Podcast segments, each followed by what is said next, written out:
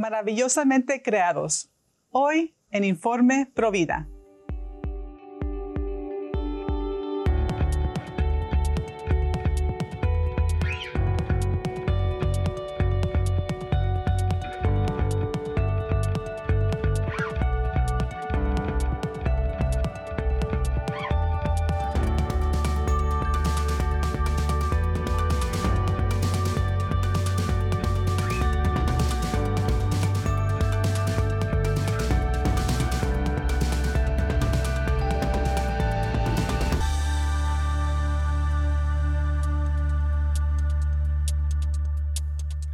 Hola amigos, bienvenidos a otro episodio más de Informe Provida y continuamos con esta serie de entrevistas que realizamos en Washington, D.C. para motivo de la Marcha por la Vida Nacional de Estados Unidos y pudimos entrevistar a Carmen Briseño, ella es mejor conocida como China Briseño.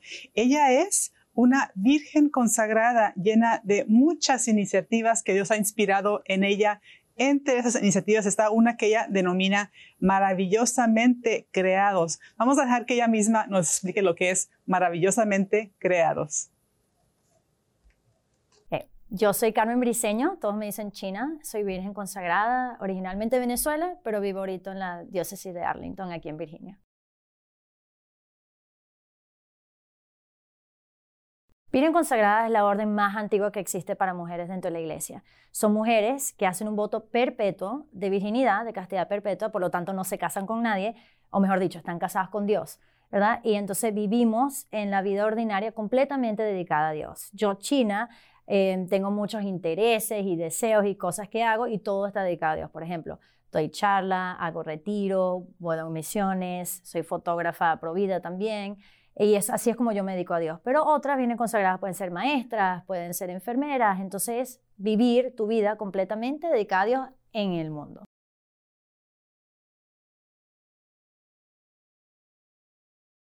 Claro, todo. Bueno, primero todos venimos de una familia, ¿verdad? Entonces, y todos nos vamos hacia la familia también.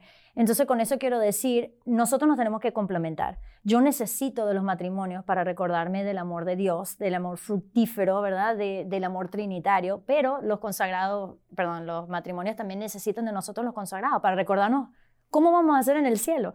¿Verdad? ¿Cómo es la dedicación completa que hay que empezar a vivir desde ahora para entonces llegar a Dios? Entonces, cuando yo hablo con familias, les recuerdo mucho de esta vida no es todo, ¿verdad? Estamos con sus hijos ayudándonos a llegar al cielo. Y eso es lo que yo puedo hacer. Pero también necesito de ellos para recordarme, no, no, pero el amor es fructífero ahorita también.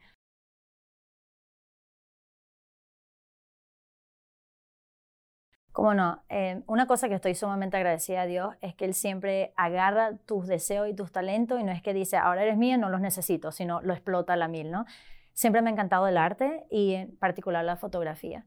Entonces pensando ahorita en el mes de enero, el mes pro vida, pensando cómo puedo hacer yo un proyecto pro vida que sea distinto, que en vez de ser de argumento, de debate y esas cosas que son necesarias, pero pueda mostrar la belleza de la vida. Entonces decidí hacer un proyecto fotográfico donde le tomo fotos de familias que tienen hijos con discapacidades, por dos razones. Uno, muchas de estas familias no tienen fotos familiares, bien sea por la discapacidad del niño es bastante severo, entonces otros fotógrafos quizás no se sienten cómodos o no los van a llevar a un estudio, entonces no tienen primero fotos, ¿no? Y creo que su dignidad también lo merece. Y dos, ellos son el testimonio vivo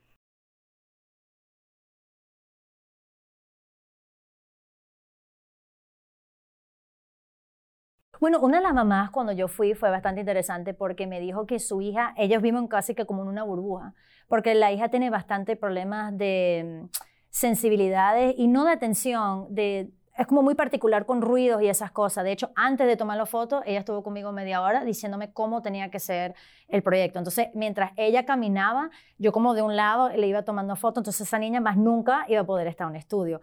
Ella no podía. Y de hecho, la mamá se quedó sorprendida, wow, hizo muy bien, porque ellas caminaban y yo me agachaba y tomaba fotos. Entonces, quizás no es muy común, pero sí han habido familias que no han tenido o no tienen el tiempo. ¿Con qué tiempo van a ir a tomarse la foto? Porque esto no es que nada más tienen un hijo con discapacidad, pero tienen cinco hijos más. Entonces tienen mucho que hacer. Entonces poder tener una foto familiar, eso fue lo que más me sorprendió, que les encantaba eso.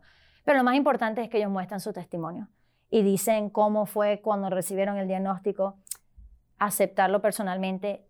La mayoría tenían que ir contra la corriente con lo que les decían los médicos. Es impresionante. O sea, si lees eso, te vas a dar cuenta que cada testimonio termina con el doctor diciéndole, tenés esta discapacidad, lo mejor sería abortarlo. O sea, en, diría 99% de los casos. Impresionante. Y luego, como ellos se quedan con Dios, se aferran. Su hijo va a morir dentro de tres días, dentro de dos meses. Y el hijo ahorita tiene 21 años, tiene 12 años, y la bendición que son. Y no son un material de desecho, no son estos niños quizás no pueden hacer otras cosas, por decirlo, que los niños otros podrían hacer, pero estos niños tienen una misión. Una mamá me dijo, mira, su misión es enseñarnos a amar. ¿Qué misión tan poderosa puede tener? Otra hija, la niña no puede hablar, pero dice, ella evangeliza con la sonrisa, porque es verdad, la ves la cara de esa niña y es una alegría intensa. Un señor que vio el blog que yo tenía Dice que cuando la vio rompió en llanto y me pareció tan raro yo porque eh, yo digo, ojalá que no sea porque ay, me dio lástima. No, no, dice, es que tenía como una alegría que yo decía, tengo nostalgia, como que ella está viviendo algo que yo no veo. Esa es la pureza, el amor de Dios que se muestra a través de ello. Y no es por nada, yo también como consagrada, al ver eso, me ayudó a mí. Porque, y esto no por ser consagrada, sino en general, yo creo que muchos como católicos, cristianos, queremos llegar a Dios con las manos llenas. Mira lo que hice por ti, mira todas las cosas que puedo hacer y yo tengo que hacer esto y como, como un necesidad de trabajo para Dios porque lo quieres amar, pero también en el fondo quizás sentir hay que merecérselo. Pero estos niños que están 100% dependientes de sus papás, no, no, se hacen, no se hacen ilusiones que pueden hacer algo por sí solos porque no pueden. Totalmente dependientes de sus papás. Estos niños pueden hacer nada los papás le tienen que hacer todo y sin embargo les muestran un amor puro. Sin embargo, una sonrisa le hace el día a su mamá. Entonces recordar, China, tienes un papá, Dios que te ama, que es verdad, le vas a corresponder a su amor, pero quédate dependiente como estos niños, quédate en sus brazos, o sea, tan solo el hecho de existir hace, le da grado a Dios, o sea, como disfruta de ese amor, ¿no? Y lo pude ver con ellos, algo que no creía, no anticipaba haber recibido eso.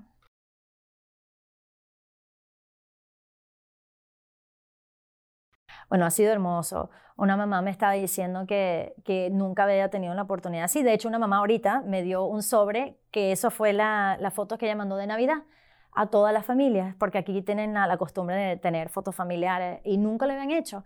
Quizás tenían una foto que es en la escuela lo tomaban al niño, pero poderlos ver toda la familia juntos y en un lugar normal, porque esto no era una foto estudio, esto era afuera. Entonces, para ellos yo creo que fue bastante impactante poder tener algo que les muestra la belleza de su familia en su casa y como algo normal, algo que otras familias hacen a cada rato y que ellos no sabían que se estaban perdiendo eso. Entonces era bonito decir a ellos, no, no, yo también tengo la foto de mi familia, yo también tengo la foto de mi hijo y mostrar a sus hijos. Como dice, una mamá dijo que ella lo puso en el Facebook. Me dijo, Chino, no tienes idea. Tanta gente me ha respondido con amor a Facebook, gente que yo sé que son pro aborto, gente que yo sé que son de todo, pero cuando ven a mi familia, cuando escuchan mi testimonio, de repente están abiertos a algo que antes no estaban, porque no conocían mi historia, porque nunca había puesto imágenes de los hijos. Entonces, Dios ha sido el que se ha encargado de todo esto, porque han, surgido cosas que nunca hubiese podido ni siquiera planificar.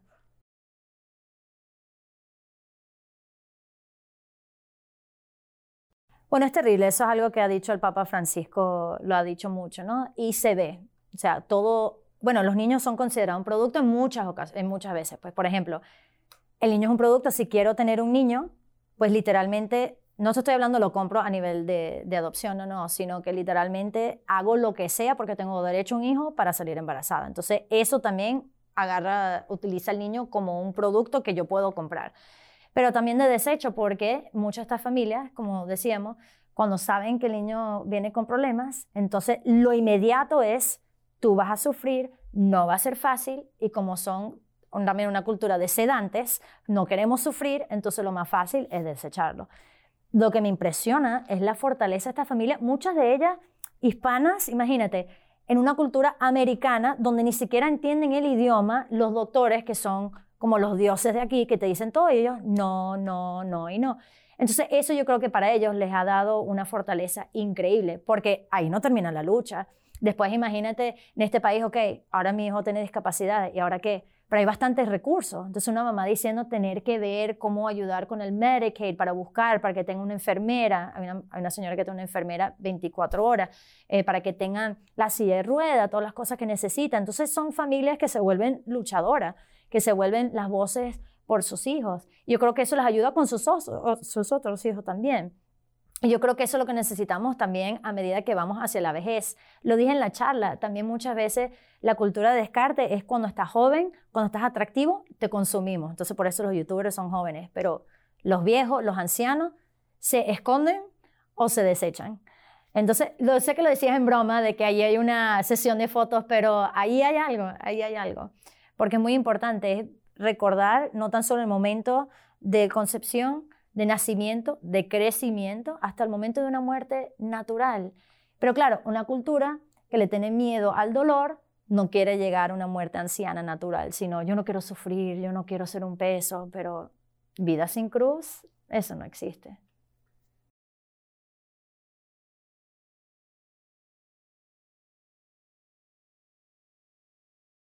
Bueno, y eso es la sorpresa que recibí durante esta foto, porque yo, yo pensaba que iba a ser algo que yo iba a ayudar a otros, ¿verdad? Yo iba a ayudar a estas familias, iba a ayudar a otros con su testimonio. No anticipaba que esto me iba a ayudar a mí de una manera tan profunda y de ver los otros, porque como eso mismo que decía, somos hijos de Dios. O no tengo que andar corriendo pensando que tengo que hacer todas estas cosas para llegarle con las manos llenas a Dios. De hecho, Teresita el Niño Jesús decía, no, yo cuando muera voy a llegar con las manos vacías, diciendo, Señor, yo no soy nada, ¿entiendes? Lo único que he querido es corresponder a tu amor y aquí estoy. Y eso ha sido bastante, bastante sanador, porque no te creas, siempre, ¿y qué estás haciendo? ¿En qué misión hay? ¿Y, qué? y la gente siempre anda preguntando, ¿y qué vas a hacer cuando uno es un niño? ¿Qué vas a hacer cuando seas grande? No te preguntan qué quieres ser, qué tipo de santo, qué tipo de persona vas a ser, sino es continuamente hacer, hacer, hacer, hacer, y eso enferma. Y uno lo trae a la vida espiritual también. Entonces, ah, recé, hice todo esto, voy bien, pero puedes tener el alma mal. Entonces, no, descansar en ese amor de Dios Padre, descansar allí, eso te va a dar el amor para corresponderle, pero una correspondencia, no es un ganarme el amor, es muy distinto, es muy distinto. Hermosa iniciativa de Carmen. Después de la pausa, continuamos con esta bella entrevista.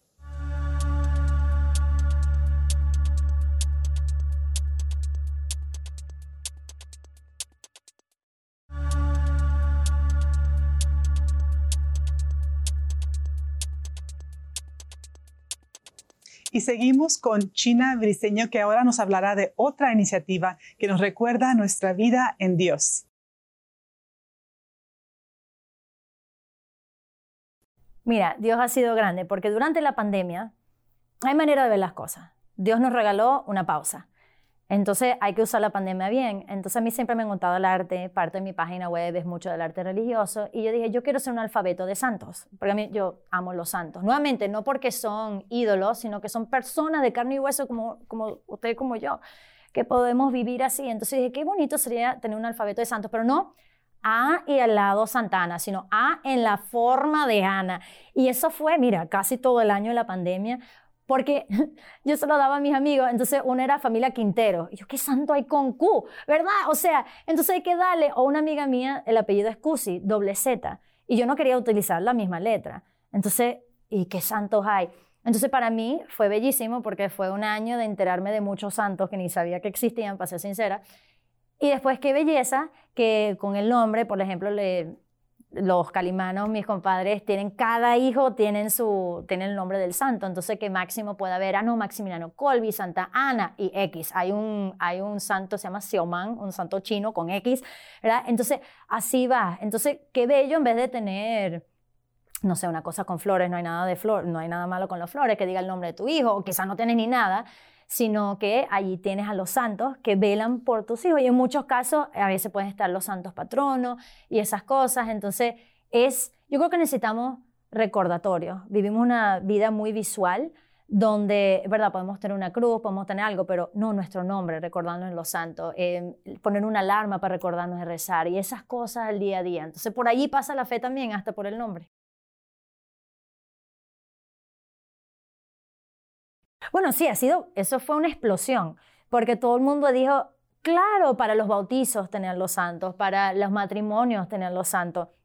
hasta el propio alfabeto. La gente dice, tienes que ser un alfabeto, tienes que yo, que con calma, ¿verdad? Porque es bello. La gente yo creo que no sabe lo que le hace falta, pero cuando empieza a ver cosas bellas, que yo siempre pienso de evangelizar a través de la belleza, por ahí es que pasa. Entonces, cuando evangelizo, quiero evangelizar con historia, por eso las fotos, quiero evangelizar a través del arte, la belleza. Entonces, yo creo que ha sido de gran ayuda y la gente darse cuenta, no me podía imaginar que mi nombre Mariana, que tiene no sé cuántas letras, podía haber tantos santos que puedan estar velando por mí. Entonces, ha sido bien bonito.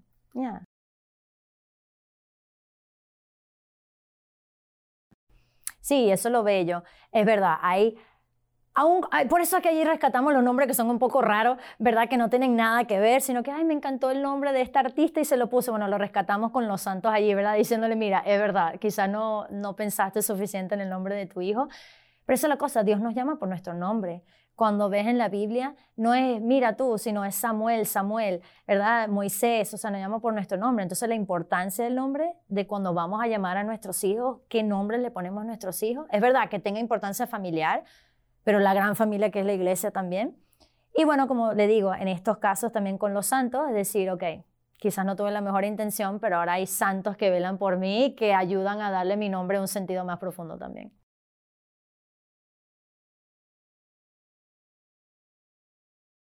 Bueno, mira, eso es muy importante. No somos de molde, ¿verdad? Como, como una galleta que va de molde. Uno tiene que pensar que yo no he existido en toda la historia de la humanidad, ni, ni volveré a existir en toda la historia de la humanidad. O sea, Dios me ha puesto en esta familia, en este lugar, en este tiempo, en este cuerpo, con un propósito. Y no es que da igual que nací ahorita, o sea, ¿por qué no nací hace 200 años? Porque hay una misión concreta que solo China puede hacer. Y yo puedo admirar a los santos, puedo admirar a mis compadres, a mis amigos, pero no tengo que compararme, no tengo que ser otro. Hay un santo Carlo Acutis, bueno, un beato Carlo Acutis que dijo algo bellísimo. Él dijo, todos hemos nacido como originales, pero terminamos como fotocopias, ¿verdad? Porque queremos tratar de ser como el otro, nuevamente pensando que si soy como el otro me van a amar, me van a apreciar, pero si entiendo que hay un rostro de Dios que se, va a reflejar a través de mí, a través de ti, a través de los demás, que solamente yo lo puedo hacer. Y si no lo hago, esa parte de, la imagen de Dios no va a ser dada, entonces sigo comparándome, no da fruto. Y por ahí no va la cosa. O sea, siempre cuando uno ve los santos, Dios elige a los que menos posibilidades de hacer las cosas. Entonces, cuando uno tiene que empezar a verse ante Dios, en el Santísimo, empezar a rezar, Señor, yo te amo, pero ayúdame a ver por qué tú me amas a mí. Yo creo que hay una terapia allí, de verdad, decir, Señor, ayúdame a quitarme el entrenamiento que la cultura me ha dado de, de mostrar todas las cosas que tengo y decir, lo más grande que tengo es tu amor. Y qué bello. Y la gloria de otro, la honra de otro, no me quita a mí nada, ¿verdad? Yo, yo debería vivir en una vida donde si alguien construye una catedral, aunque yo no la haya construido, yo estoy contenta, Dios Señor, porque te han construido la mejor catedral, no esta competencia. Entonces yo me puedo alegrar en tus triunfos, yo me puedo alegrar en esto, puedo llorar contigo. No me alegro de tus defectos, no, porque sé quién soy, sé de dónde vengo, sé hacia dónde voy y sé que Dios tiene una misión. Y la misión es ser, ser de Él, no tanto el hacer. Eso vendrá después. Ya lo he venido reflexionando en inglés. Hay un dicho que dice somos human beings, o sea, somos ser, no human doings. Hay algo, pero uno lo ve con los jóvenes, porque con este mundo de, de los medios sociales es un constante comparar constante comparar. Entonces ves la destrucción que eso hace y ve la destrucción que también traen uno. Uno no es inmune a esas cosas. Entonces hay que hacer cristoterapia, hay que estar delante de Cristo y que Él te muestre, leer Salmo 39, 14, que está basado maravillosamente creado, pero leérselo y de Señor, tú me conoces, tú me sondeas, o sea, cada paso, todo, no hay nada oscuro, no tengo que, no hay, nada, no hay manera de esconderme de Dios. Y aún allí, o a pesar de allí, es donde más me ama, en las heridas donde Él más puede brillar. Y por favor, Cristo mantiene sus heridas, ¿me entiendes? Entonces eso es bello, o sea, es bello entrar al confesionario y, y, decir, Señor, me duele aquí, me duele acá, mira mis heridas. Y Jesús te dice, mira mis heridas, y con esta herida tú has sido sanado. Entonces, puedo entrar, no tengo que ser perfecta, no tengo que amar a Dios cuando tenga todas estas cosas resueltas, sino precisamente porque no las tengo resueltas, es que necesito agarrarme de Dios. Es muy sanador y como que muy ah, liberador, porque puedo descansar en ese amor de Dios. desde lo más chiquito hasta lo más viejo necesitamos reflexionar sobre esto. Yo tengo una página web que se llama sacredprint.com. Es sacred como sagrado en inglés, S-A-C-R-E-D, print de impresa, P-R-I-N-T, sacred print. Entonces allí yo siempre le digo a Dios, eh, la gente dice que ADD, que es atención, problemas de atención, es una discapacidad. Yo creo que es una, un regalo, ¿verdad? Porque todas mis desviaciones de atención han sido canales de evangelización. Entonces allí, por eso la página es un poco raro. Tiene arte, tiene ropa, cosas que he hecho, tiene mis charlas, tiene el proyecto fotografía, luego tendrá, bueno, todas las otras cosas que Dios inspira que haga, ¿no? Entonces allí también me pueden contactar para cualquier de las cosas, bien sea para el arte, para el proyecto fotográfico, otros proyectos que vienen en camino, pero allí sea perfecto. Maravillosamente creados. Qué bello mensaje de China Briseño. Cada ser humano es único e irrepetible. Cada uno es un regalo de Dios. Cada vida merece ser defendida. Y para esto les invitamos que nos sigan en redes sociales. Me pueden seguir en Facebook, Instagram y también nos pueden seguir en el programa de Informe Provida en Facebook. Tenemos nuestra página y también nos pueden escribir a nuestro correo electrónico informeprovida.ewtn.com y acuérdense amigos que todos los católicos somos Provida. Hasta la próxima. Dios los bendiga.